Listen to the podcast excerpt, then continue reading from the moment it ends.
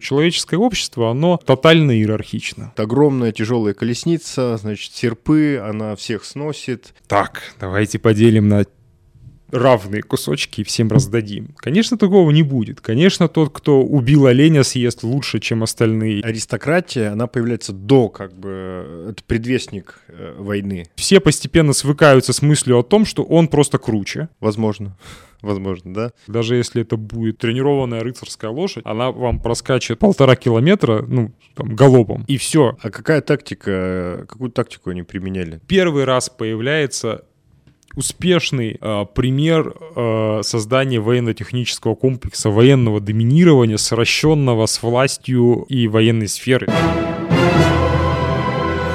Всем привет! Это специальный проект э, для сценарной мастерской Александра Молчанова и подкаста «В поисках мема». Меня зовут Александр Скоредин. Здравствуйте! Сегодня мы находимся далеко не случайном месте. Это лаборатория экспериментальной археологии. Почему? Потому что наш сегодняшний гость Иван Семьян, заведующий этой самой лабораторией, более того, директор Международной ассоциации экспериментальной археологии «Археос». Иван, приветствую. Саш, привет, очень рад тебя видеть. Да, второй раз ты нас принимаешь у себя в гостях. И мы сегодня договорились поговорить о войне и войне в бронзовом веке, да, как э, периода, в котором она так или иначе начинается – война всегда была таким явлением, которое привлекало умы людей, особенно мужского пола и в молодом возрасте, поэтому, я думаю, будет очень интересно. Знаешь, в первую очередь я хотел бы так, такую вещь обсудить. Вот э, читая и слушая какие-то подкасты, видео о войне в бронзовом веке и так далее, в том числе твои, э, прослеживается четкая терминология да, того, что вот война — это некая длящееся во времени явление, которое э, под собой подразумевает остатки некие там антропологические там и так далее и так далее uh-huh. и которые могут нам сказать вот да на этом в этом периоде значит э, были военные действия жертвы и так далее вот скажи пожалуйста вот э, была ли Э, война в, насто... Э, в настоящем понимании этого слова, вот с точки зрения этого определения, вне алите, до бронзового века? Или вот мы можем связать э, ее появление исключительно с переходом уже в бронзовый век? Вероятно, это исключительно в бронзовом веке появляется. У нас нету надежных свидетельств того, что это действительно как-то системно встречалось в неолите. И даже там, где популяции были большие, даже на Ближнем Востоке, Э, если мы возьмем, можем обратиться к таким самым известным, даже населенным пунктам, э, древнейшим протогородам. Если мы посмотрим на э, Чаталгюк, то мы увидим, что да, это определенная система э, защиты, но защиты прежде всего от окружающей среды. Защиты прибавочного продукта, защиты запасов от диких животных. Именно поэтому вы делаете вход с крыши, и это своего рода ограждение пространства. Да, это защита, но, конечно, это защита не от врага в виде человека. Это один вариант. Второй вариант — это наличие такой добротной каменной фортификации, и мы можем вспомнить э, знаменитый Ерихон, э, у которого есть высокие мощные стены, у которого есть башня — но и с Ерихоном не все так просто, потому что часть исследователей полагает, что да, вероятно, эти укрепления могли иметь э, военную, э, военное назначение, быть фортификацией, но большая часть исследователей все же склоняется, что это ритуальный комплекс, по крайней мере башня, а стены могли защищать от селей, например, от природных явлений, от окружающей среды, опять же. А, и довольно долго эта дискуссия существовала, весы так или иначе склонялись в различные стороны, э, пока не нашли э, Гебекли-Типе, э, мегалитический комплекс огромный, который существенно старше, чем Ерихон, но там уже очень мощные ограждения Э, выложены, ну, помимо самих мегалитов, там есть э, каменная сухая кладка, стены, то есть такая мощная стена, но это, безусловно, ритуальное ограждение пространства, это, безусловно, святилище. Если э, раньше все было однозначно, и сторонники такого подхода материалистического говорили о том, что всегда э, практические цели первичны, то здесь все же мы видим пример того, как концепция ограждения работает в ритуальной э, сфере и гораздо раньше, чем в Ерехоне. Э, поэтому в неолите все не так однозначно. Да, э, это уже та эпоха, когда население вырастает, когда популяции становятся большими, они могли иметь тысячи человек, даже десятки тысяч человек, возможно. Э, и да, есть массовые конфликты, и да, есть даже конфликты с тотальным, попыткой тотального истребления противника, когда за оружие вынуждены браться женщины, старики, дети, и мы видим свидетельства подобных э, ужасных катастроф. Но, тем не менее, это еще э, тот уровень Э, сознание, тот уровень общественной сложности, когда не существовало, очевидно, какой-то долговременной стратегии. То есть была конкретная цель, мы приходим в это поселение, мы его занимаем, мы занимаем вот эту пастбищную территорию, или мы занимаем эти, скажем, территории посевов, или мы грабим это поселение, или мы уводим женщин, еще что-то. Но цели, что мы захватываем некую определенную там страну и несколько пунктов, и мы э, распределяем наши силы, такого, конечно, не было, еще и потому, что, в принципе, и стран не существовало. И, конечно, само понимание границы, само понимание э, пространства и его неприкосновенных границ, оно у земледельцев в то время начало формироваться. Но идентичность человека была узкой и связанной с не очень большим коллективом. Со своей общиной. Со своей общиной, да. А, и э, его представления о пространстве тоже были не столь широкими. А, поэтому такой тотальной войны протяженной мы не видим. Хотя нельзя отрицать, что первые крупные конфликты, конечно, в неолите уже имеют место, и имеют место уже а, вооруженные отряды, и имеет место уже оружие, то есть не просто какое-то полифункциональное вооружение, не просто охотничье э, снаряжение, которое мы берем, чтобы сражаться. Да, это уже оружие. Но другое дело, что каждый из типов оружия, которые мы видим в неолите, ну, возможно, за редким исключением, ну, преимущественно он так или иначе э, имеет какой-то свой прототип в э, сфере э, именно Э, промысловый или бытовой. То есть если это какая-то палец, дубина, ну это может быть тоже э, какая-то киянка, которой заколачивали сваи в свайном поселении, и он взял эту киянку, как в битве при Талензе, чтобы пойти крушить врагов. Э, или он там забивал э, раненое животное этим. То есть это все такие очень э, понятные э, истоки этих типов оружия. В бронзовом же веке мы видим уже э, оружие, которое морфологически рассчитано только на убийство человека. И мы видим, что меч это то оружие, которым неудобно делать ничего иного, кроме убийства людей. Им неудобно охотиться, им тем более невозможно рубить э, древесину. Ну, можно попробовать, но меч будет испорчен. Это оружие для убийства людей. И это касается... Меч — это такой самый классический пример, который обычно приводят. Но на самом деле это касается и других типов оружия, потому что мы видим, что и морфология копий меняется. Если раньше копье это универсальное, безусловно, такие копья тоже сохраняются, э, но если раньше копье это что-то универсальное, это и рогатина, с которой ты идешь охотиться, это и оружие, э, но теперь появляются копья, которые явно избыточны для охоты, а для боя могли применяться. Ну, то есть, например, копья, сеймо-турбинские копья с таким есть крюком, э, которым очень удобно. Некоторые исследователи говорят о том, что этим крюком стаскивали всадников или этим, как, как вот э, глефой э, в средние века. Кто-то говорит, что им э, сдергивали колесничих из корпуса колесницы, но я как человек, который уже сейчас изрядно покатался на колеснице, я могу сказать, что вы, вы меня не сдернете этим копьем. Вот. Поэтому э, я думаю, что, безусловно, это военная э, деталь э, для военного назначения, и она служит очень хорошо для того, чтобы от, отгибать щит противника, зацеплять противника. То есть это очень э, удобно.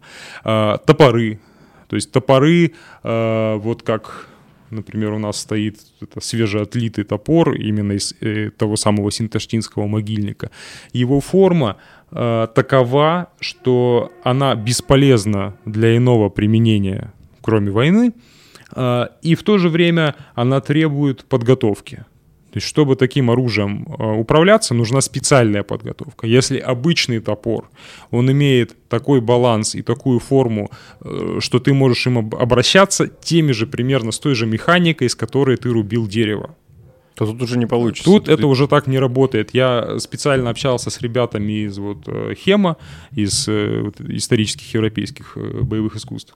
Они поработали с этими репликами эпохи бронзы, сказали, что это очень опасная вещь, в том смысле, что если не иметь сноровки управления этим оружием, то можно спокойно поранить себя. То есть его можно, если оно не попадет в цель и враг уклонится, и ты его пронесешь, ты можешь травмировать травмировать там себя в ногу, например, то есть если не уметь им пользоваться.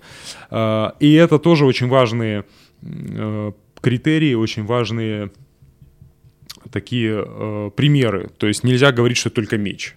Это касается, в общем, оружия во, всем его многообразии. Кстати, про первый меч. Я, насколько понимаю, его нашли э, на территории современной Турции на данный момент. Да, да. Ну, тут тоже есть определенная дискуссия. У меня даже было пара моментов, когда я очень э, однозначно формулировал мысль, что э, говорил о том, что мечи появляются в Европе. Что имеется в виду? Э, что мечи, которые, скажем, ассоциируются у нас с мечом, с более поздним таким длинным оружием, с длинным клинком, с уже развитой техникой, ну, хотя бы зарождающейся техникой фехтования, все-таки это уже Европа. Так. Ранние клинки, да. А Анатолия, действительно, но они все-таки достаточно короткие. То есть тут, э, ну, это как, как можно сказать, как скромосакс. Вот скромосакс — это меч или это нож, да, условно ну, говоря? это уже точно военная история. Как да, бы. да, конечно. Ну, или, или Акинак скифский, получается, да, по размерам, да, да, да, да. То есть, безусловно, это, конечно, можно называть мечом, и я считаю, что да, тут проблемы нет, но если мы ищем уже меч в его таком, в расцвете именно с э, техникой характерной, не просто мы им там колем, а то, что сейчас хорошо известно для военного дела э, Европы, что в процессе э, эволюции клинкового вооружения в бронзовом веке техника фехтования усложнялась и появлялись парирование клинком там и все прочее, все, что мы знаем в более позднее время, uh-huh. это уже Европа, а просто потому что в Европе эволюция вооружения пошла э, в свое время в сторону э, максимального усиления э, защитного вооружения пешего бойца, и нужны были средства для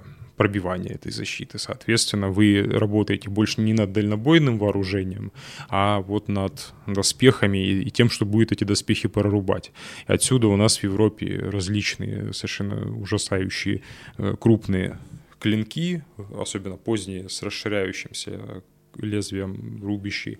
Это у нас и те самые алибарды бронзового века, вот эти халберт, которые по сути как огромный клевец, такая штука. Это у нас и э, различные, ну, в общем, клевцы, топоры, секиры, очень крупные копья. Это все связано именно с тяжелым вооружением, потому что в Европе появляются и металлические шлемы, и металлические керасы в позднюю бронзу. И рапиры, насколько я понимаю. То есть э, вот фехтование, чтобы найти небольшую лазейку и заколоть человека, это тоже э, как бы... С рапирой несколько сложнее э, на самом деле. Рапира все-таки достаточно ранний клинок. Он, если мы будем смотреть по изображениям, по греческим изображениям, как раз на этих изображениях сражающиеся воины почти незащищенные. То есть они там с щитом, они с шлемом, но техника укола, техника максимального отведения клинка от себя и, попытки максимально дотянуться до противника, то есть вот этот укол через щит, он был очень характерным приемом, поэтому да, первые клинки, они, в общем, колющие. Э, так же, как логически это близко боевому кинжалу, потому что все-таки боевым кинжалом прежде всего ты бьешь, вот, а уже потом ты режешь, рубишь. Вот. А техника именно боя с режущими, рубящими приемами это уже зарождение фехтовальных приемов. А вот если чуть вернуться назад, вот этот первый э, прото-меч, так скажем, да, э, в Турции, угу. он сейчас э, каким периодом датируется? Сколько это было лет назад? Ну, это четвертое тысячелетие, четвертое. середина четвертого, да, то есть это очень давно, но э, в ту же эпоху э, приблизительно, то есть это вот конец четвертого, э, есть находки в ямной культуре. Дело в том, что и я, в общем, это не к тому, что это появилось у ямников, потом все заимствовали, но на самом деле кто знает. Я не очень хорошо честно говоря, владею информацией, каким образом это продатировано, потому что датирование — это очень э, сложный всегда момент. Специфический процесс. Да? Специфический процесс. Э, датирование требует, как известно, большой серии дат, требует калибровки.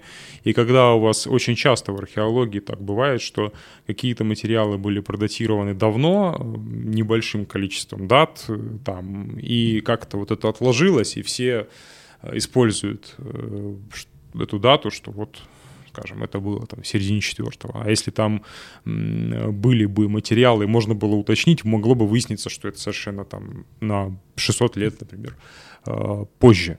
Э, вот у ямников есть э, находка на Кавказе клинка, меча, достаточно широкого, кстати.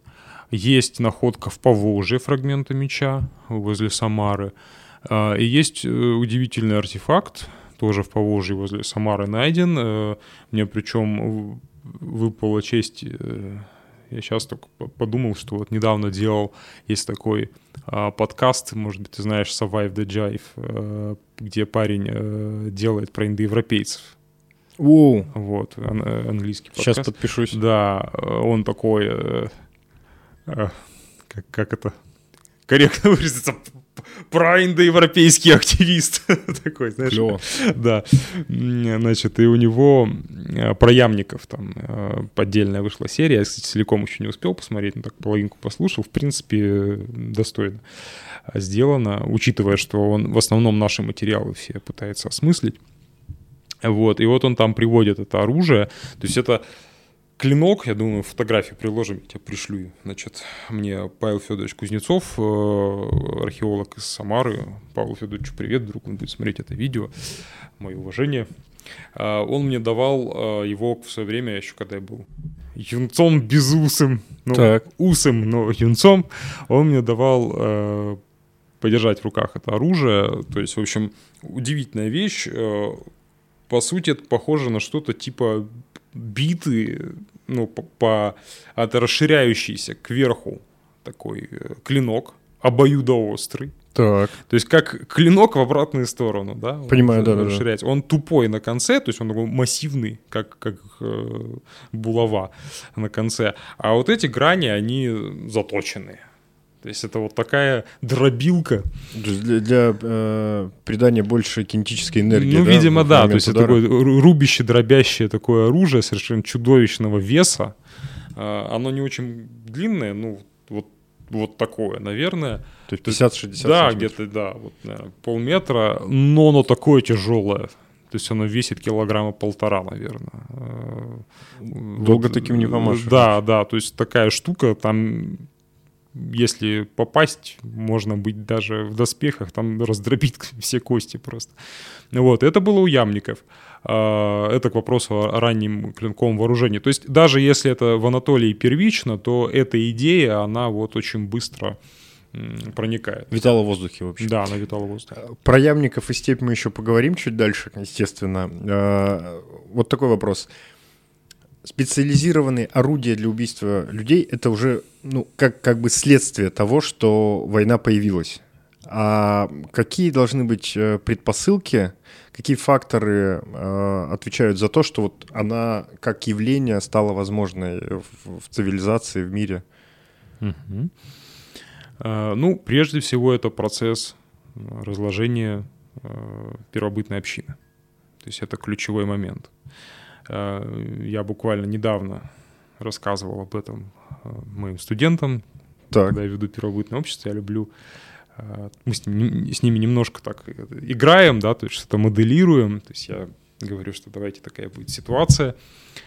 Я заимствовал это, кстати, у Георгия Матвеевича Дирлугяна, можно сказать. То есть я стал это делать больше, когда он мне при, привел примеры, как это можно делать. То есть, э, например, а, у нас неолитическая община. Так.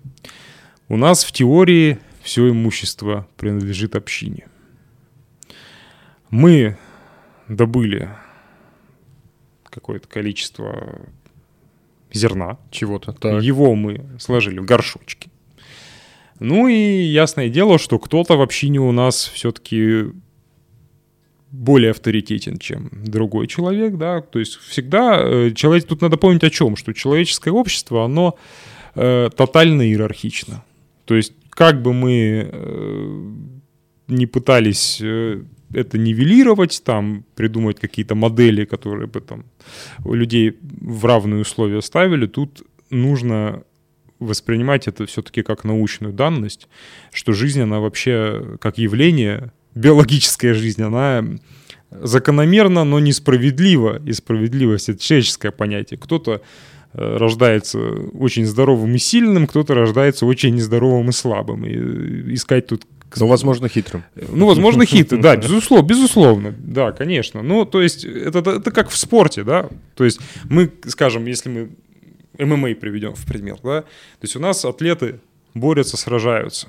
И вроде бы они в равных условиях. Они в одном весе, они с, одним, э, с одной экипировкой, но ведь у них разная история жизни, у них разные были возможности, да, там разный достаток, разная среда, разная возможность тренироваться. Кому-то больше в жизни везло, кто-то травмировался. То есть это все важно. И Здесь э, тоже это важно понимать, что никогда такого э, идеального первобытного коммунизма, который мы воспринимаем, что вот э, некая община, и вот они убили, скажем, большерогого оленя, и они так, давайте поделим на равные кусочки и всем раздадим. Конечно, такого не будет. Конечно, тот, кто убил оленя, съест лучше, чем остальные. Его уважать будут больше, потому что он успешен. Тут э, другой вопрос важен, что насколько это его преимущество долго сохраняется. Так. Тут для первобытности важно, важен момент принципиально, что завтра ему может уже не повезти. Ему повезло сегодня. А вот как будет завтра, кто будет самый главный завтра, мы не знаем. Это еще вопрос открытый. То, то есть, условно, если Бигмен ну, там, постареет, то все, его Бигмен постареет, ему да, и даже старость, э, старость это определенная закономерная вещь, которую все ожидают. Так. А удача уйдет. Удача это ключевое для такого первобытного общества. То есть с ним удача, с ним духи, с ним боги, с ним удача. И поэтому это нужно помнить. Общество иерархично. И человеку всегда, любому человеку очень важно находиться в иерархии. Как бы, то есть это может показаться, кто-нибудь скажет, сейчас будет смотреть, скажет, кому? Мне? Да никогда я ни в какой иерархии. Но на самом деле это естественно, потому что э, нам важно иметь ролевые модели. Мы, у нас есть кумиры, на которых мы ориентируемся, люди, которых мы уважаем, чье мнение нам не безразлично, да, и мы на них э, ориентируемся. И даже если человек занимает какую-то, как может показаться, самую верхушку э, пищевой цепи, становится императором Священной Римской империи, допустим, Например. допустим, ему важно, чтобы он был благословлен высшей силой. То есть все равно кем-то и чем-то был одобрен в этом своем положении. И это тоже свойство нашей вот этой иерархичности. Поэтому неизбежно э, с самого начала какое-то э, какое-то такое предварительное прото расслоение, оно, конечно, существовало, но оно было нестабильное, оно всегда обо что-то разрушалось, да, оно всегда было тесно связано и с личными качествами конкретного человека, и с его удачливостью. Но постепенно, э, когда у нас возрастает количество, прежде всего, конечно, появляется производящее хозяйство, и мы начинаем запасать, и мы запасаем, все равно появляется кто-то, кто больше занимается распределением, чем остальные. Кто-то, кто в качестве поощрения готов, ну, скажем, свой излишек отдать кому-то за какие-то услуги. И вот этот прецедент того, что кому-то дали два горшочка, а не один по какой-то причине, он порождает необходимость в объяснении, почему им, у него два горшочка. Сначала он скажет, ну так получилось, он мне отдал свой там туда-сюда, это ничего не значит. Все скажут, ну хорошо, да, так получилось. Но потом у него будет три горшочка. И ему нужно будет опять объяснять. И тогда э, давление общины, давление общества заставит его лишиться этого горшочка. Но просто лишиться горшочка он не согласен. Он обставит это максимально выигрышно для себя. Он, он скажет, я настолько крут, что мне все готовы отдать свои горшочки, и у меня все настолько хорошо, что этот свой горшочек, вот у меня их много, и один горшочек я вот подарю вот ему, например. И посмотрите все. И это престиж.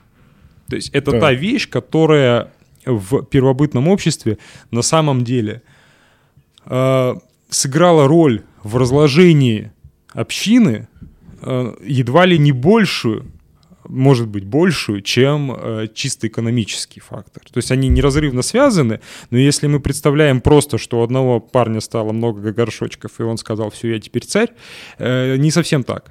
У него много престижа. У него накапливается престиж, э, то есть все постепенно свыкаются с мыслью о том, что он просто круче, и уже у него есть семья, и все знают, что и как-то и в его семье, судя по всему, ну, так повелось. Вот у него дети, а они в него. Они тоже круче. И вот в этом обществе уже появляются знатные, э, ну, можно Люди. в кавычки это поставить, но появляются какие-то семьи, какие-то рода, которые известно, что они славные. То есть вот он что-то сделал, и, и дед его сделал, и сын его сделал, и само собой. И люди хотят с ним дружить, пользоваться его влиянием, пользоваться его авторитетом, чтобы он при случае э, заступился, э, что-то попросил за них. А, и самое главное, кто будет поддерживать друг друга, если не эти прекрасные славные семьи, которые начинают меняться между собой. Горшочками. Горшочками. Ну, мы горшочки, это, понятно, условная да, категория, да. это может быть все что угодно. И с формальной точки зрения, э, с э, такой идеологической точки зрения первобытного общества, все нормально. Никто себе ничего не присваивает, все со всеми делятся, все общее. Но по факту мы имеем э, семьи, в которых много классных вещей разных. Их все уважают. Так просто сложилось. Их все уважают. И еще они создают э, определенную прослойку, которая внутри себя этим всем э, распоряжается и формирует вот эту престижную экономику. И неизбежно у нас возникает то, что мастер, который там циновочки делает, он сделает циновочку покрасивее этому человеку. Ну и в конце концов, э, как возникает необходимость? Постепенно люди осознают, что нужно что-то делать, чтобы все-таки ну, я думаю, что не постепенно, я думаю, что они очень быстро осознают, что надо чтобы, поддерживать прикладывать перелом. все усилия. Ну и постепенно эти усилия выходят на новый уровень. То есть из вот таких э, полумер, каких-то моделей, дарений и всего прочего, это превращается э, в очень э, понятную структуру, что в любом племени есть лидеры, есть охотничий вождь или военный лидер. И, конечно, этот лидер будет почти всегда из вот такого рода, который по объективным э, причинам более, э, более подготовленный, более влиятельный человек. Он будет выходить э, в эту роль, А, ну и стало быть, а кто следующий человек, кто займет его место? У кого больше шансов? У парня, который циновочки э, плел там или рыбку острогой накалывал? А, или у парня, у которого и папа, и дед вот из такого рода, и самое главное, общается со всеми вот этими замечательными людьми, которые проголосуют за кого надо? А, и, на, и, на совете Или владеет ценной информацией или связями, да? Владеет ценной информацией. Я, кстати, сейчас очень быстро, да. быстро скажу. У меня в голове родилась такая идея научной статьи.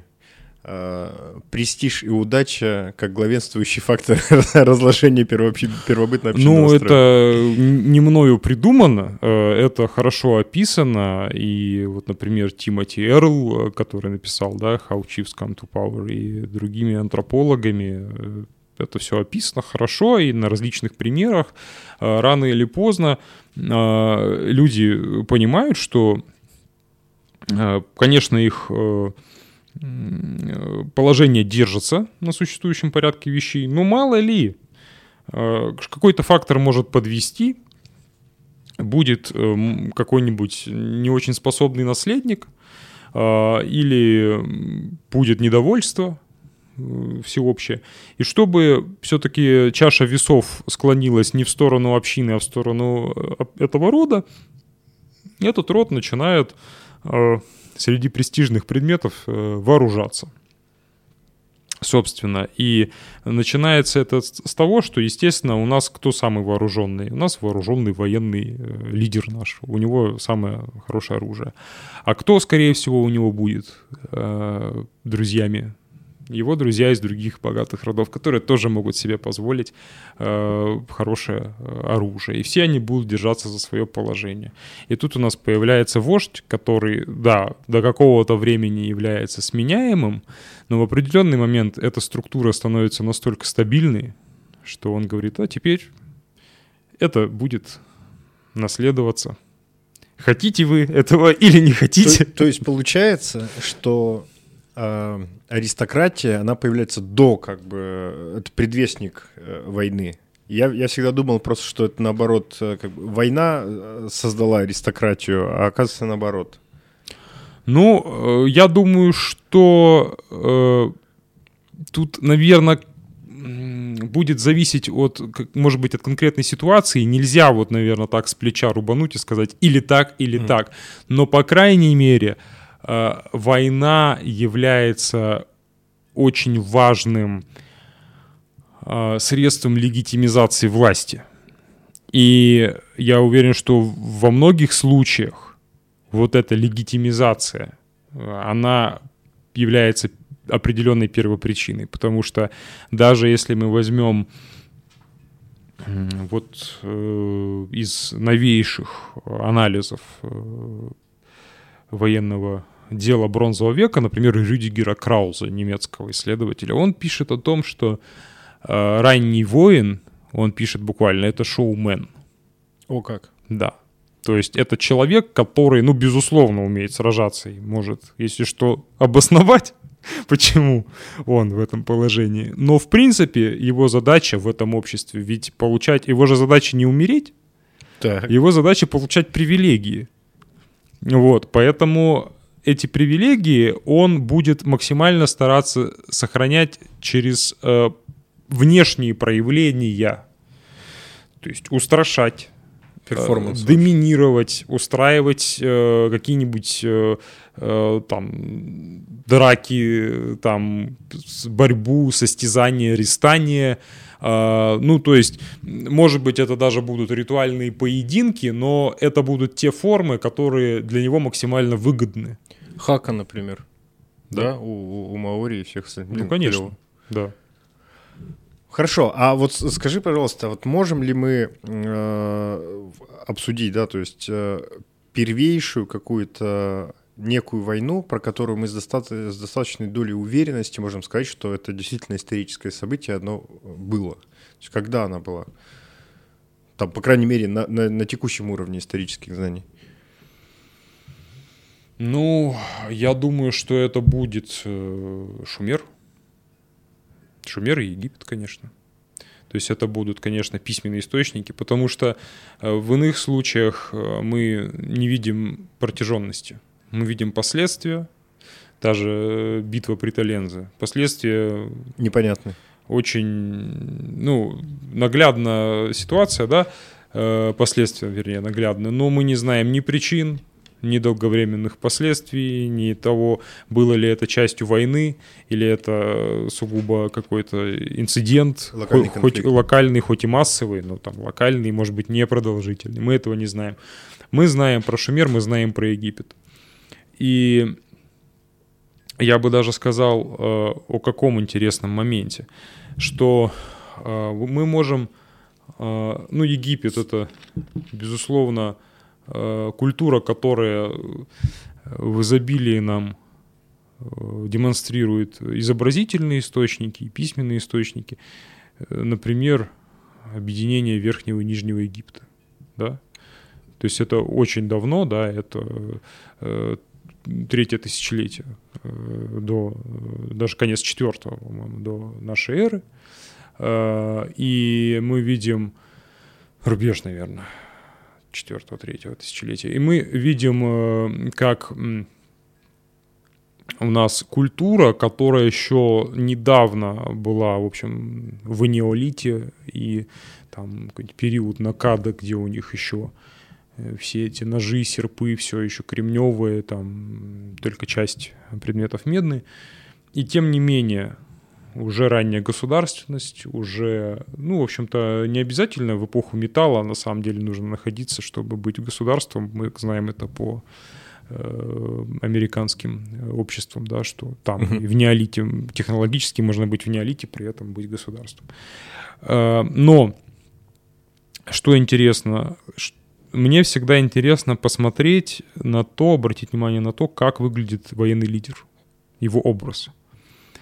Есть такая знаменитая палетка Нормера. А, Так. Это такая стелла, где изображено, как фараон Нормер пов- повергает врагов, когда объединяет верхний Это как раз, да, вот объединитель я хотел Да, сказать. да, Так. да. И вот он, значит, стоит. У него красивейшая корона, у него булава. Ну, наверное, она там нефритовая. Мы не видим, но какая-то крутая булава наверняка. Он держит так вот поверженного, нас- настоящего на коленях врага, и вот так заносит над ним булаву. Пешком. Пешком. Пешком. Вот это ключевое. Да, у него булава, да, у него красивая шапка. Но он пеший, такой же, как все остальные его воины. То есть в каком-то смысле он первый среди равных. А, Если мы посмотрим на Шумер, то там мы увидим э, несколько другую ситуацию, что военный лидер все-таки пытался создать некое э, оружие доминирования. И э, в шумерских изображениях мы видим, как у них сначала а, есть э, что-то вроде волокуш Так. без колес. Потом у них появляются первые телеги на сплошных колесах. Тяжелые, с валами. Да.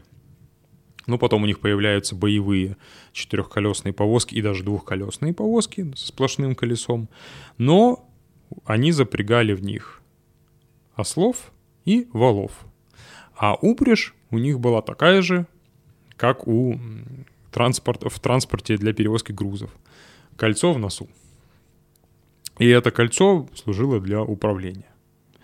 Э, Как, То, то есть это больше статусная вещь, чем некое а, оружие, да? То есть, Безусловно, это можно использовать как оружие. Но, наверное, метафорически это можно сравнить с тем, что с палицей с какой-нибудь. Да, можно оторвать ветку и использовать как оружие. Можно размозжить человека этой штукой. Но она неудобная. Ты устанешь очень быстро. Она там не маневренная. Это самое примитивное оружие. То же самое здесь. То есть, да, э, даже если это были, скажем, не валы, э, которые относительно тихоходные, и даже если это были ослы, то все равно осла невозможно так, как лошадь, приручить, чтобы он был настолько хорошо управляем. У него, скорее всего, будет два режима. Идти и не идти. Мне вообще, на самом деле, хочется это когда-нибудь проверить. Так. То есть у него будет два режима. Он будет либо э, бежать э, на рыси Так. э, относительно спокойно, хотя ослы раздражительные, скорее всего, они очень бесились от того, что у них в носу кольцо, и еще все дергают за него. а, особенно полудикие ослы. Ну, допустим. И ты можешь очень красиво приехать туда и может даже пошвырять дротики, если где-то рядом с врагом. Но э, маневрировать эта штука не будет точно. Она будет очень неповоротливая и из-за ослов, из-за из управления, которое очень примитивное, и из-за того, что сама повозка очень тяжелая, неманевренная, нелегкая. А, но, судя по изображениям, они такие э, могли взбесить этих животных и кого-то протаранить. Вот. Это, видимо, было показателем большой удали, отваги, очень здорово. Но, опять же, оружие, да, может быть оружие, но это оружие такое же, как палец из ветки против меча. Ну вот. То есть э, большой э, сложности ну, если ты не в строю, конечно. То есть от этой штуки можно увернуться, например. Э, вот, она, и ее сложно будет развернуть, уйти в маневр и так далее. И плюс, если они так взбесятся, скорее всего, это может вообще закончиться падением. Падением и в том числе для возничего. Вот, э, но тем не менее, это была попытка создания вот такого доминирующего оружия, которое бы э, на качественном уровне отличала простого воина от э, воина знатного от руководителя. Потому что руководитель до этого, да, у него может быть шлем красивее, там шлем Мискаламдуга, да, например, у Хет, э, у, прошу прощения, шумеров. Э, может быть оружие красивее, но оно такое же, как у простого Плюс-минус. Плюс-минус, да. да. Вот. А теперь он бах и, значит, наместник э, какого-нибудь бога на земле. Бога своего города, да, как в Да, Шумере да. Ну, э, тут на самом деле у них очень разные все равно идеологические доктрины, и Египет очень централизованное государство. Очень с развитым бюрократическим аппаратом, удивительной, но удивительной сложности. То есть он очень похож на, на современность в каком-то смысле, в смысле разветвленности своей бюрократии, в смысле того, что мы фортификации в Египте видим, и э, форты пограничные, э, и гарнизонные форты, и фортификацию, которая защищает производство, и фортификацию, которая защищает города, и крепости такого, вот была такая крепость Бухен, э, она сейчас на, на Э, территории э, тогдашней Нубии, на пограни, пограничная крепость с нубийцами.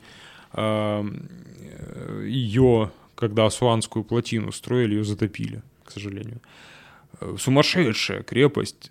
Там я когда первый раз посмотрел, я э, думал о том, что может, она перестроенная, может, как бы на ее месте была египетская так. потому что там и контрфорсы, и барбаканы, и, ну, то есть такие очень поздние средневековые какие-то некоторые приемы, которые европейцу покажи в 13 веке, он сказал, это что это, это что это, да, ужас какой. Вот, э, то есть очень сложное общество. У, них ведь даже пограничные столбы были.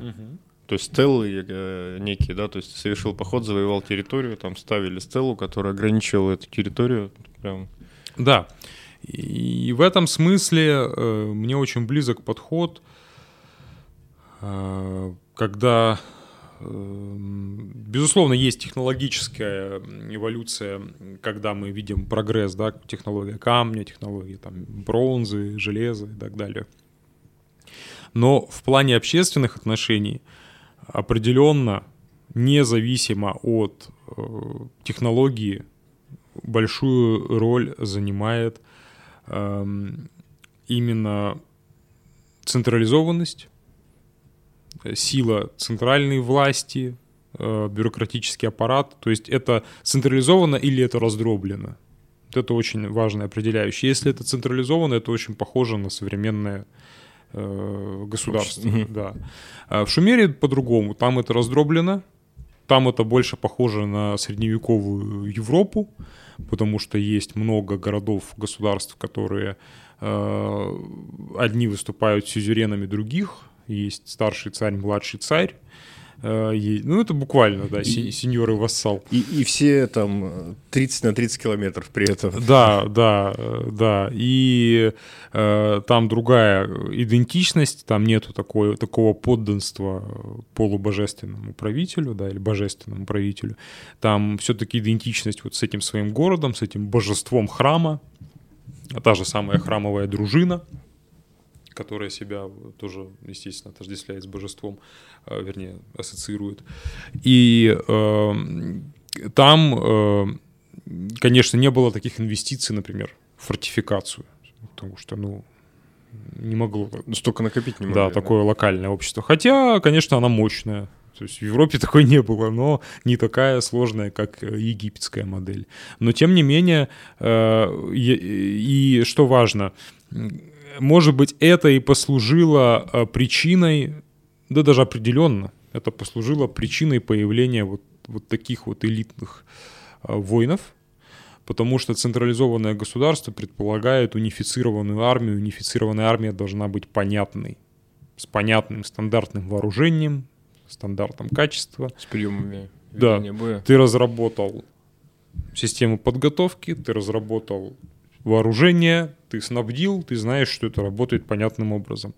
Если у тебя какие-то везде э, индивидуальные э, царьки, то, конечно, каждый захочет себе особенную лучше всех э, повозку, э, особенное оружие, наиболее изысканно сделанное и все прочее. Они все будут разные.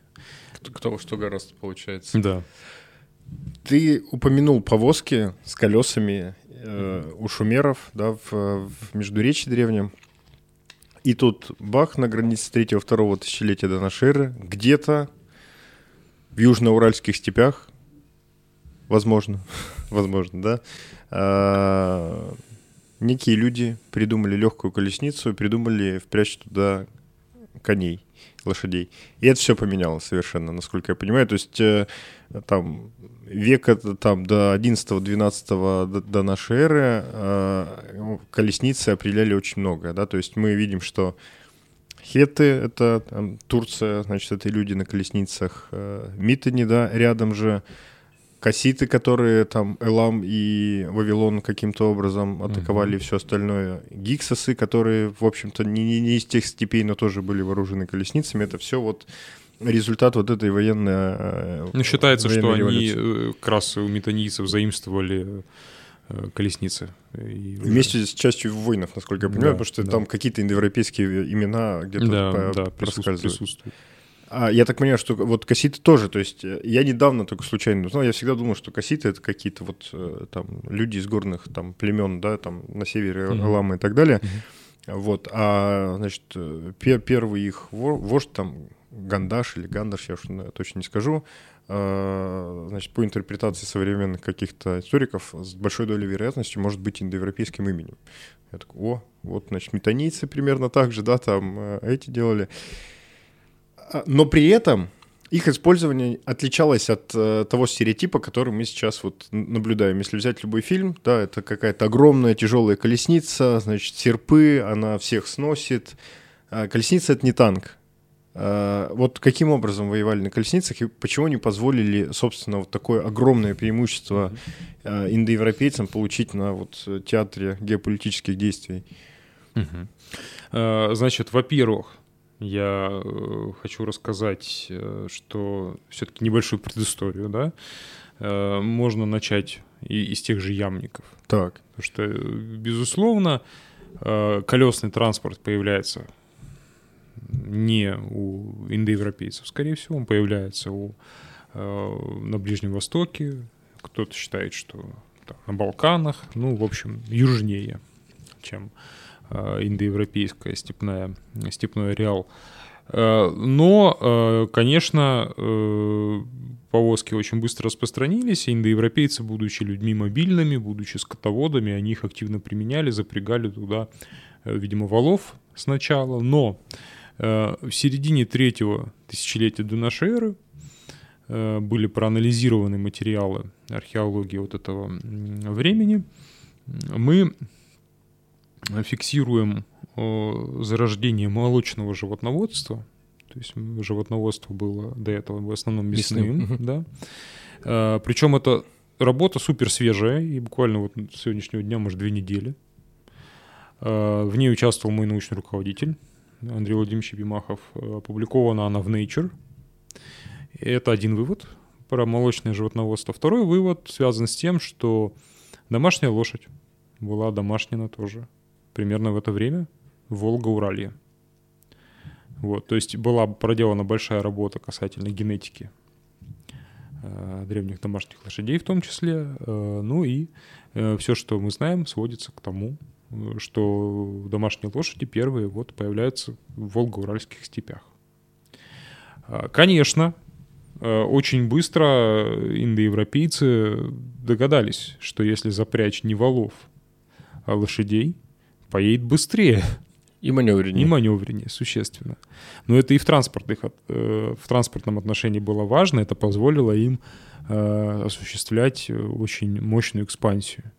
Еще Дэвид Энтони в свое время это предполагал, писал о том, что, видимо, когда лошадь одомашнена, индоевропейцы и смогли вот в те же ямники, да, на огромные территории э, продвинуться. Вот. э, И, судя по всему, это так и было. А, Но э, тут какой э, для меня супер важный интересный момент, который мне понять э, помог э, друг и коллега Игорь Чечушков, э, с которым мы выиграли грант на реконструкцию колесницы. А, Момент, связанный с тем, что в исторической литературе очень прочно укрепилось утверждение о том, что колесница э, первична, а верховая езда вторична. Да, Да, да, то есть это повсеместно практически.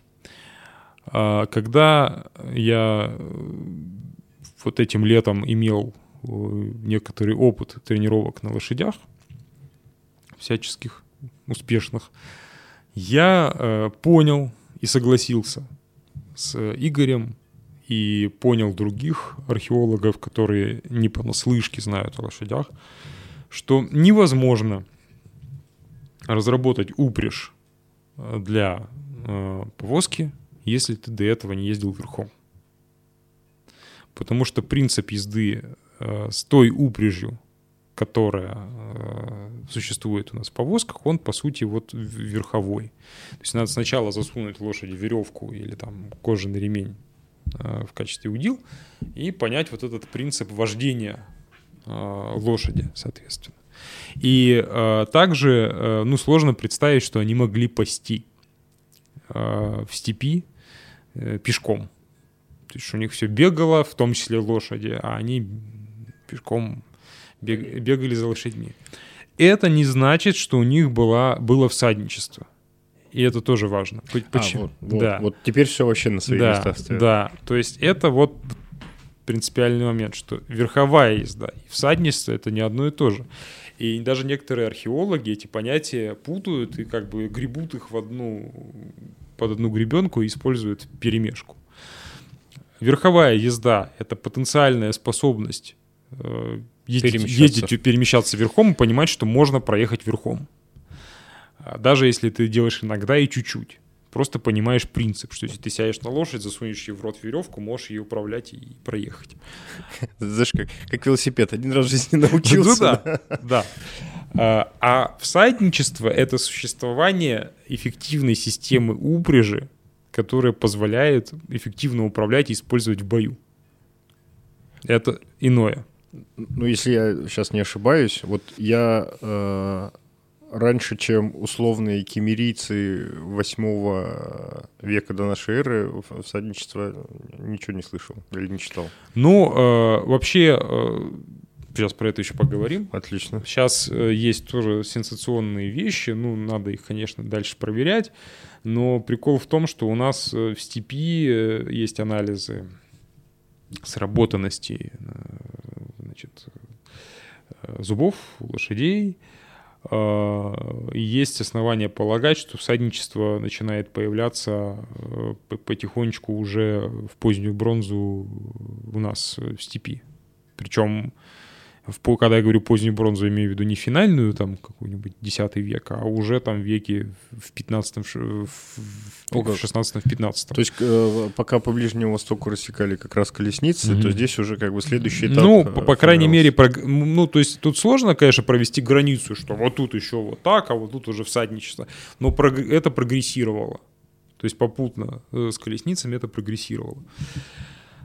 Вот. Э, то есть они это знали. И э, поэтому эта схема, и когда ты с лошадьми занимаешься, ты это понимаешь, что это очень странно э, не уметь э, ездить верхом и при этом придумать вот супер, ну, по сути, это суперсложная система. Инженерная. Да, там, там много всего. Это и оголовье, состоящее из нескольких элементов это и подпружный ремень, и нагрудный ремень. И это все, чтобы придумать, нужно с чего-то базового начинать. Вот. Э, но, тем не менее, вот сначала придумали колесницы, а потом догадались верхом. Ну, тут тоже, конечно, логика понятна, что сначала таскали грузы, а потом вот, значит, стали запрягать. Э, наш, наш эксперимент э, с колесницей, он окончательно нас утвердил в несколько ином понимании, почему колесница предшествует. А, как известно, древние лошади были очень некрупными. Так. И даже лошади домашние в Синташте были между там 130-145 сантиметрами. Это, скажу я вам, вот такая вот лошадка. То есть по современным э, вообще стандартам это пони-класс. Угу. То есть да, на нее можно сесть верхом, она даже вас утащит. Но если вы весите хотя бы там килограмм 70-80, то она уже далеко и долго с вами вряд ли уедет. Я больше скажу, что люди вообще себе, ну, так в быту, и, и ну, археологи, историки тоже люди, которые не каждый день ездят на лошадях. Так. Как мы себе представляем? Ты вот, я помню, в прошлом подкасте привел прекрасный пример про э, про фильм э, э этот «Король вне закона», где, да, да. где они, значит, сели на лошадей и через там всю Британию поехали карать, Галоп, галопом, кар, да, карать шотландцев, да, галопом. Люди не понимают, что э, лошадь э, вообще, то есть не только лошадь, что как работает загонная охота. Человек выносливое существо очень человек этого не очень так. понимает. Человек, охотники в Африке пешком загоняют э, животных всяких парнокопытных. То есть они просто за ним идут.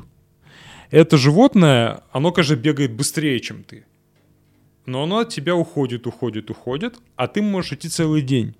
А оно целый день идти не может. Оно рано или поздно валится, и ты его убиваешь. И лошадь она не может идти так же долго, как может идти человек. Ну, во всяком случае, не каждая лошадь. То есть мы сильно переоцениваем э, выносливость, скажем так, лошадей. Лошадь не значит, что она может бежать целый день. Бежать лошадь может очень недолго. Даже если это будет тренированная рыцарская лошадь, она вам проскачет полтора километра, ну, там, галопом и все. Скажешь, завязывай. Она будет вся в мыле, задыхаться, и ничего вы уже с ней, на ней воевать не сможете. А если мы говорим про этих лошадей, которые, ну да, себя они носят отлично, но если на них садится еще там четверть или даже треть их веса, то, конечно, она, э, ну, пробежит сколько-то, но воевать на ней э, очень сложно. То есть война предполагает, что вам надо куда-то быстро на ней добраться, а если вы на ней прибежали, она уже все ничего не может, то это не очень хорошие, не очень хорошее подспорье. Э, именно поэтому ранние лошади использовались для доставки пеших воинов, что так. у германцев, что у там гоплиты доезжали на поле боя на лошади, спешивались и бились. Викинги те же да, самые. викинги. Вот. И здесь то же самое. То есть эта ранняя лошадь определенно не могла. На ней можно было пасти, ну, то есть вот ты вот вывел овечек и коровок, они у тебя пасутся, видишь, начали разбредаться куда-то, поперлись не в ту сторону. На лошадь сел, проехал, подогнал их, скучковал их, слез. Такое, конечно, можно. Шагом прошлись там как-то. Но представить, что случилась какая-то опасность. Ну, я даже конкретно скажу, я даже знаю, какая опасность случилась. Так. То есть, конечно, я этого не видел. Медведи. Но я почти уверен. Нет. Мы знаем, что синташтинцы — это пришлое население. Так. Это мигранты. Так. Они приходят сюда, и здесь исчезают аборигены, которых мы видим только в метисации, в погребениях. Мы видим метисов и видим, что мужчина европеоид, а девушка там уралоид. То есть они их вытесняют отсюда. А аборигены были людьми присваивающего хозяйства. Они были охотниками. Собиратели в лесах. Да, Так. ну и в степи тоже. Окей. Что получается каждый раз, мы видим это в этнографии, э, там, да индейцев тех же взять. Европейцы начинают пасти коров, Набег. индейцы приходят и э, охотятся на этих коров. Очень удобно. Очень удобно охотиться на- на этих Домашних животных, животных, да, на да. домашних животных. Конечно, что-то подобное происходило и здесь. То есть они либо охотились на этих животных, либо угоняли этих животных. Э, Поэтому что делает пастух? Да, он может убить волка, там, может быть, даже медведя, но если там орава охотников, то ему надо срочно сигнализировать о том, что у нас там беда. И можем себе представить. То есть, допустим, он на лошадке примчался в э, поселение, ну или какой-то другой группе пастухов, и говорит, ребята, там проблема. Может ли он развернуться, помчаться обратно и еще потом на ней воевать? Конечно, нет. И даже более того, если он доехал в поселение, скажем, пускай даже там 3-4 километра, Взял свежую лошадь. и в поселении кто-то сел на лошадь и поехал, пока он добежит туда, эта лошадь тоже уже не сможет ничего. Так. Но если у вас есть колесница, что происходит? В колеснице весь вес расположен на оси. Так. И сила качения, она делает повозку для лошадей невесомой. То есть вот наша колесница весит 48 килограмм, когда в ней стоит два мужчины, я ее беру вот так вот одной рукой и бегу с ней. И я их не чувствую, их веса. Ну, только в момент старта чуть-чуть. То есть тебе нужно вот этот момент, да, как бы... Да, столкнуть да, да. Ага. Я их не чувствую. Лошадь тем более, она сильнее меня. Поэтому лошадь как э, как э, верховое животное была очень слаба, но как мотор, как тягловая сила, она была идеальна. По сути, она бежала так же быстро, как она бежит в природе, в естественном для себя положении, но она при этом за спиной за своей несла одного или двух злобных мужиков, которые, помимо всего прочего, они еще могли нагрузить в эту колесницу. А если их еще 3-4? Ну, может, как- может так. Ну, если в случае с Синташтой там небольшие повозки, но тем не менее, э, если у тебя не существует развитой системы э, экипировки для лошади, то ты вряд ли загрузишься кучей вооружения. Тем более уж воевать с этой лошадью будет сложно. А в колесницу ты можешь положить Слушай, ну, копье, топор, стрелы, дротики. И скорее всего, когда ты приедешь на этой штуке, сопряженной двумя лошадьми, и люди, которые никогда не видели колесо, которые никогда не видели, что кто-то заставлял двух животных бежать вместе и, и на них сзади ехать, и еще с металлическим оружием сейчас будет вас убивать, я думаю, я почти уверен, что этого было достаточно, чтобы они просто уже Разбежались. не хотели ничего. И это было наверняка очень удобно для набегов на их какие-нибудь стоянки, возможно. То есть можно было тоже приехать, просто всех напугать на этой штуке. Вот. Ну и даже если не испугаются, тем хуже для них, в конце концов. Вот. То есть э, с точки зрения вот реализации э, возможности лошади, колесница, она идеальна.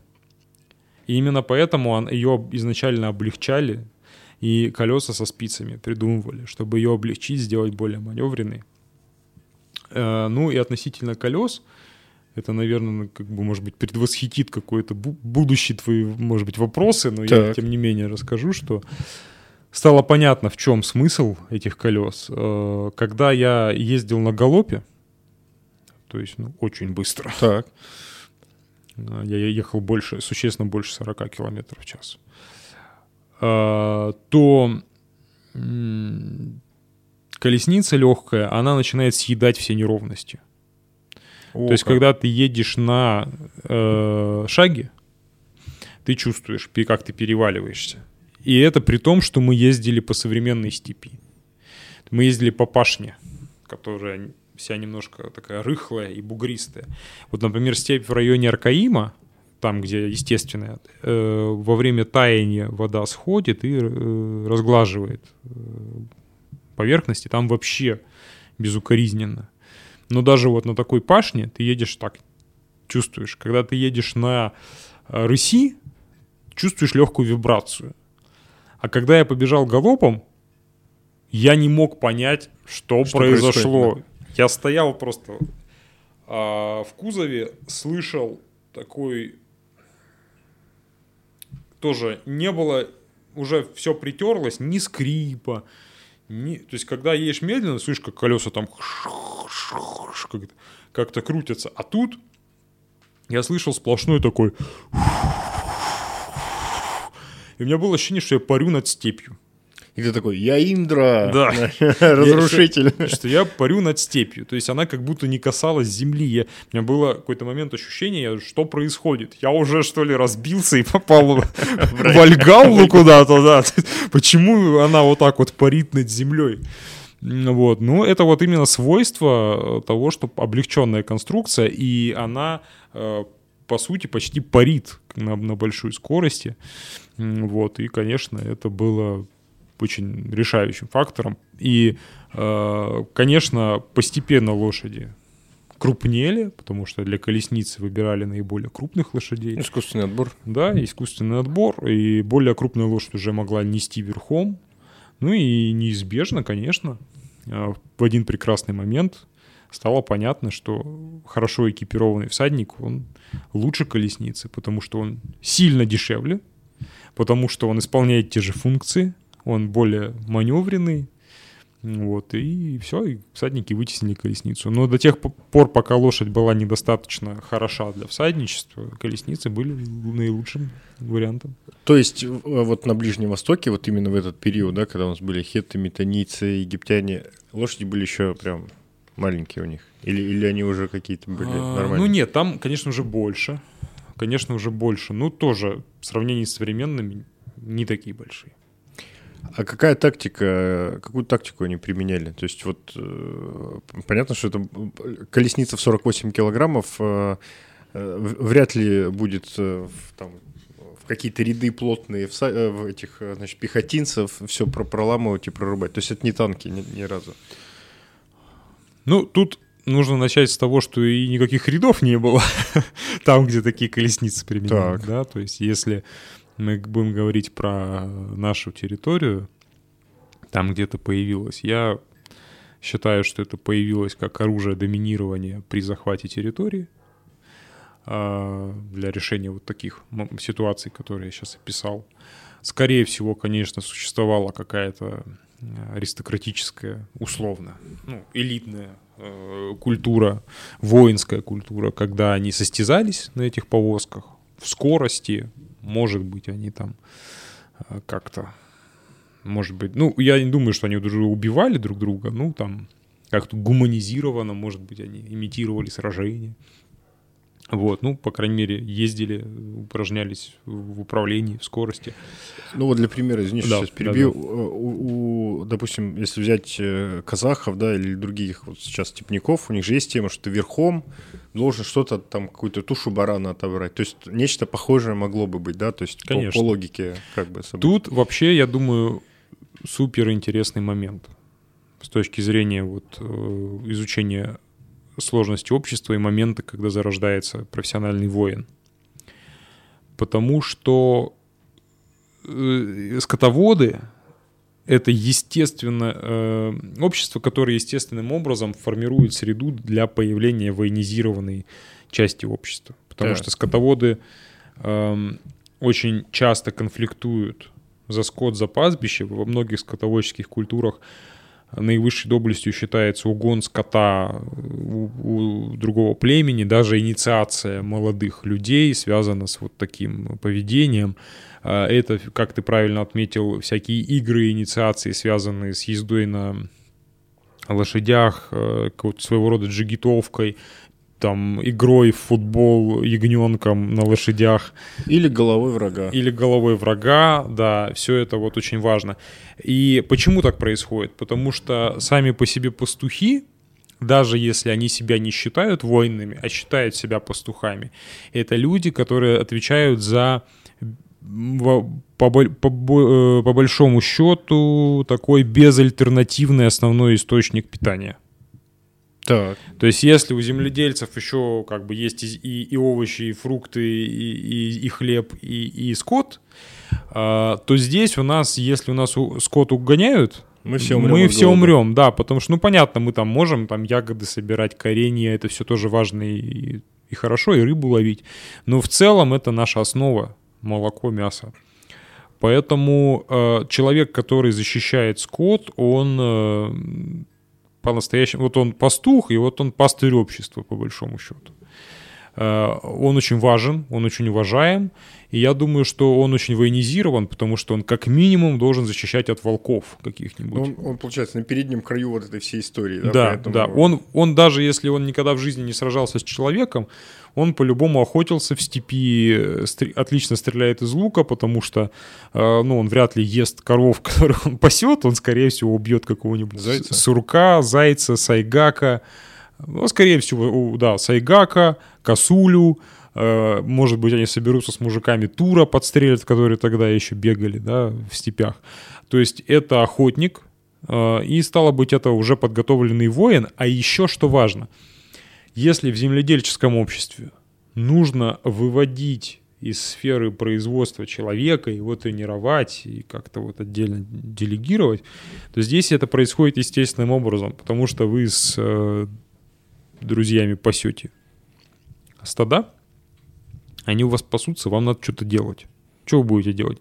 Будете пить кумыс, бороться, нас прострелять из лука и таким образом совершенствовать свои воинские навыки. И травить байки о предыдущих победах. Конечно, вот. да, и э, сплачивать свой мужской воинский коллектив.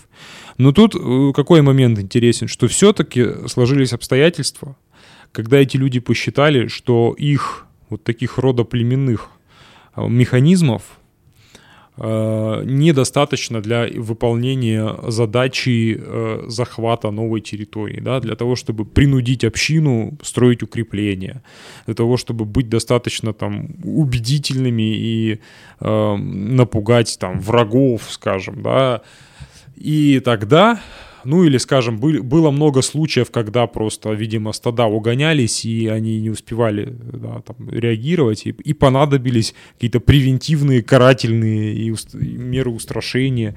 А, и все-таки они делегируют кого-то, видимо, из, собственно, из собственной среды, то есть самого лучшего пастуха, самого лучшего стрелка, воина, и ему община а, вот они его делегируют как военного лидера, и они его снабжают вот таким вот э, с такой системой, колесничным комплексом, который, по сути, оружие доминирования.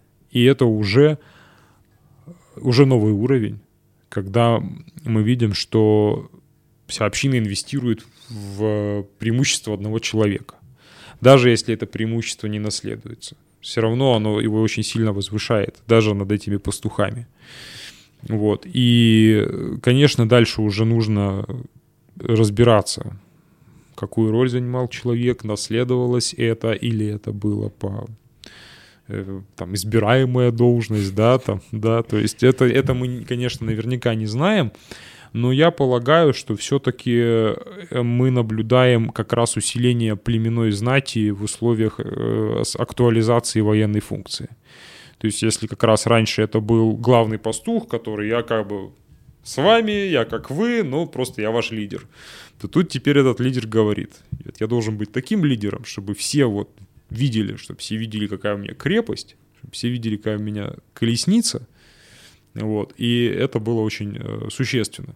То есть появляется вот такой прецедент, когда вот в этих условиях формируется и я каждый раз думаю над тем, насколько это значимое событие, потому что как бы как это не формулирую, как бы это не сформулировать, э, все равно кажется, что это недостаточно, потому да. что это нечто принципиально важное в истории, принципиально новое. Первый раз появляется успешный пример э, создания военно-технического комплекса военного доминирования, сращенного с властью и военной сферой, скажем так, да? То есть это настолько значимое событие, что каждый раз, когда я пытаюсь об этом сказать, я думаю, что я недостаточно акцентирую, потому что действительно история после этого не была прежней, больше никогда. Впервые появляется успешный пример э, сращения военной функции, власти и военно-технического средства доминирования. То есть это можно сравнить только с э, в какой-то степени, ну, может быть, с тем, как гунны пришли э, в эпоху великого переселения народов, в битве на каталонских полях показали, что вот эта модель тяжелого всадника, она очень перспективная, да, и э, постепенно формируется у нас тяжелая конница, там у Карла Мартелла первое рыцарство, там и все прочее. И то это будет не, не так, э, не то чтобы не так значимо, но не так принципиально Э, ново. Более вторично уже. Да, потому что вот здесь впервые появляется вот этот воин-индивидуалист, снабженный принципиально доминирующим комплексом вооружения. Герой. Герой. И потом это уже в разных ипостасях, в разных э, социальных моделях, но принцип, этот принцип будет дублироваться. Он будет находить свои ниши в разных э, культурах. В каких-то культурах, где там тяжело применять... Э, колесницы, может быть, их в бою использовали нечасто. То есть мы знаем, что они были, например, в Скандинавии. Мы видим это на петроглифах. Эти были колесницы. В э, гробнице, в Кивикской гробнице, прям этот воин колесничий на колеснице. А, но это как рыцарство в Швейцарии в средние века. По, по, по горам особо не По поскачешь. горам особо не поскачешь, но, но все равно оно там было, и это была большая статусная роль быть вот этим всадником. Ну да, потом, если надо, он спешился и сражается пешим. То есть, возможно, здесь было так. Может быть, на Балканах в бронзовом веке было так, что э, сражались или пешими, или всадниками, но колесница была важным атрибутом. На Ближнем Востоке, если на варварской периферии это сугубо атрибут военного вождя или военного лидера, то, конечно, на Ближнем Востоке существует экономика, чтобы создать из этого целый род войск. Вот. Это, конечно, принципиально э, другая модель, но э, модель применения, но принцип доминирования здесь ровно такой же. Вот. И мне кажется, что это вот та мысль, которую я хотел бы до наших так. слушателей, зрителей донести, что мы всегда ищем какую-то национальную идею каких-нибудь славяно-ариев э, там в истории. Всегда нам так. хочется, чтобы вот у нас что-то вот такое, кто-то что-то такое изобрел, самое раннее. Uh, и, ну и все время там болезненно воспринимают люди, что там, не знаю, uh, нормандское влияние, да, да, да. еще что-то, еще что-то. Всем хочется какой-то вот... Не, не хватает нам вот какой-то Э, древнейшей истории, хочется нам какую-то свою, свою там мега древнюю цивилизацию, что-то, да. что-то вот такое. Пожалуйста. Вот, конечно, мы не прямые языковые потомки этих людей, но на нашей территории, на той территории, которую мы наследовали, та территория, которая э, долгое время считалась, э, ну, скажем, по крайней мере, в русском имперском таком сознании, что какая-то периферия сырьевая такая, мы пришли, тут вот начали осваивать Урал, а у нас свой вот, А люди осв... его тогда начали осв... Ну, это очень похоже на самом деле. Они тоже ставили, условно, свои, свои остроги, да. С заводами. Да, своими заводами и осваивали эту территорию.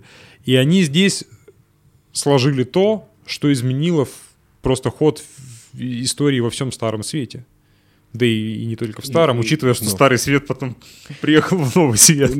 Да, метнулся менять как бы историю во все остальные Поэтому это колоссальной важности исторический феномен. Я надеюсь, что он в будущем будет такой неотъемлемой частью общественного сознания, все будут об этом знать, потому что сейчас ситуация пока очень печальная, профессиональное сообщество знает об этом широко, но когда ты говоришь об этом просто жителям нашего края, то все так ухмыляются, говорят, ну, конечно, да. Понятно же, что у, у римлян первые колесницы. Да, да, что говорит, э, раньше, чем у римлян? Да, да, да. Хотя римляне никогда э, в боевом плане ты их не использовали. Ну да, они только уже... Парадно-выставочная У них были... Э, господи, как, как они назывались-то?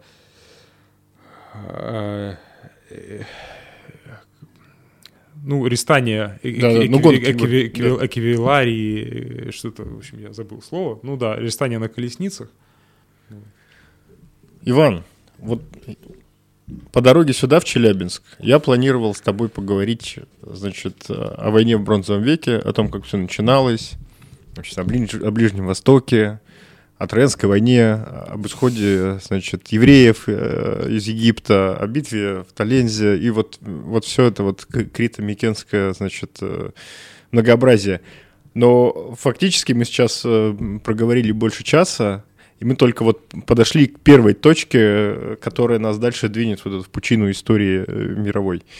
Я тебе предлагаю этот наш э, некий подкаст продолжить в, в, в других эпизодах и сделать некий цикл да, о войне и военном деле, потому что ну, это действительно очень э, важная для цивилизации, для истории э, как бы сущность. Тебе огромное спасибо за гостеприимство, за очень интересные факты, потому что я пару, пару моментов для себя сегодня прям таких не люблю это слово инсайты, да, как бы, но... Озарение. Озарение, да. да. Я думаю, ничего себе, я вот никогда в таком ключе не думал. Огромное тебе спасибо. Э, жди снова спасибо в гости. Тебе. С удовольствием. Обязательно еще увидимся и продолжим. Будем стараться. Отлично. Друзья, это был спецпроект для сценарной мастерской Александра Молчанова и подкаста «В поисках мема». Меня зовут Александр Скоредин. Будьте здоровы. Всем пока.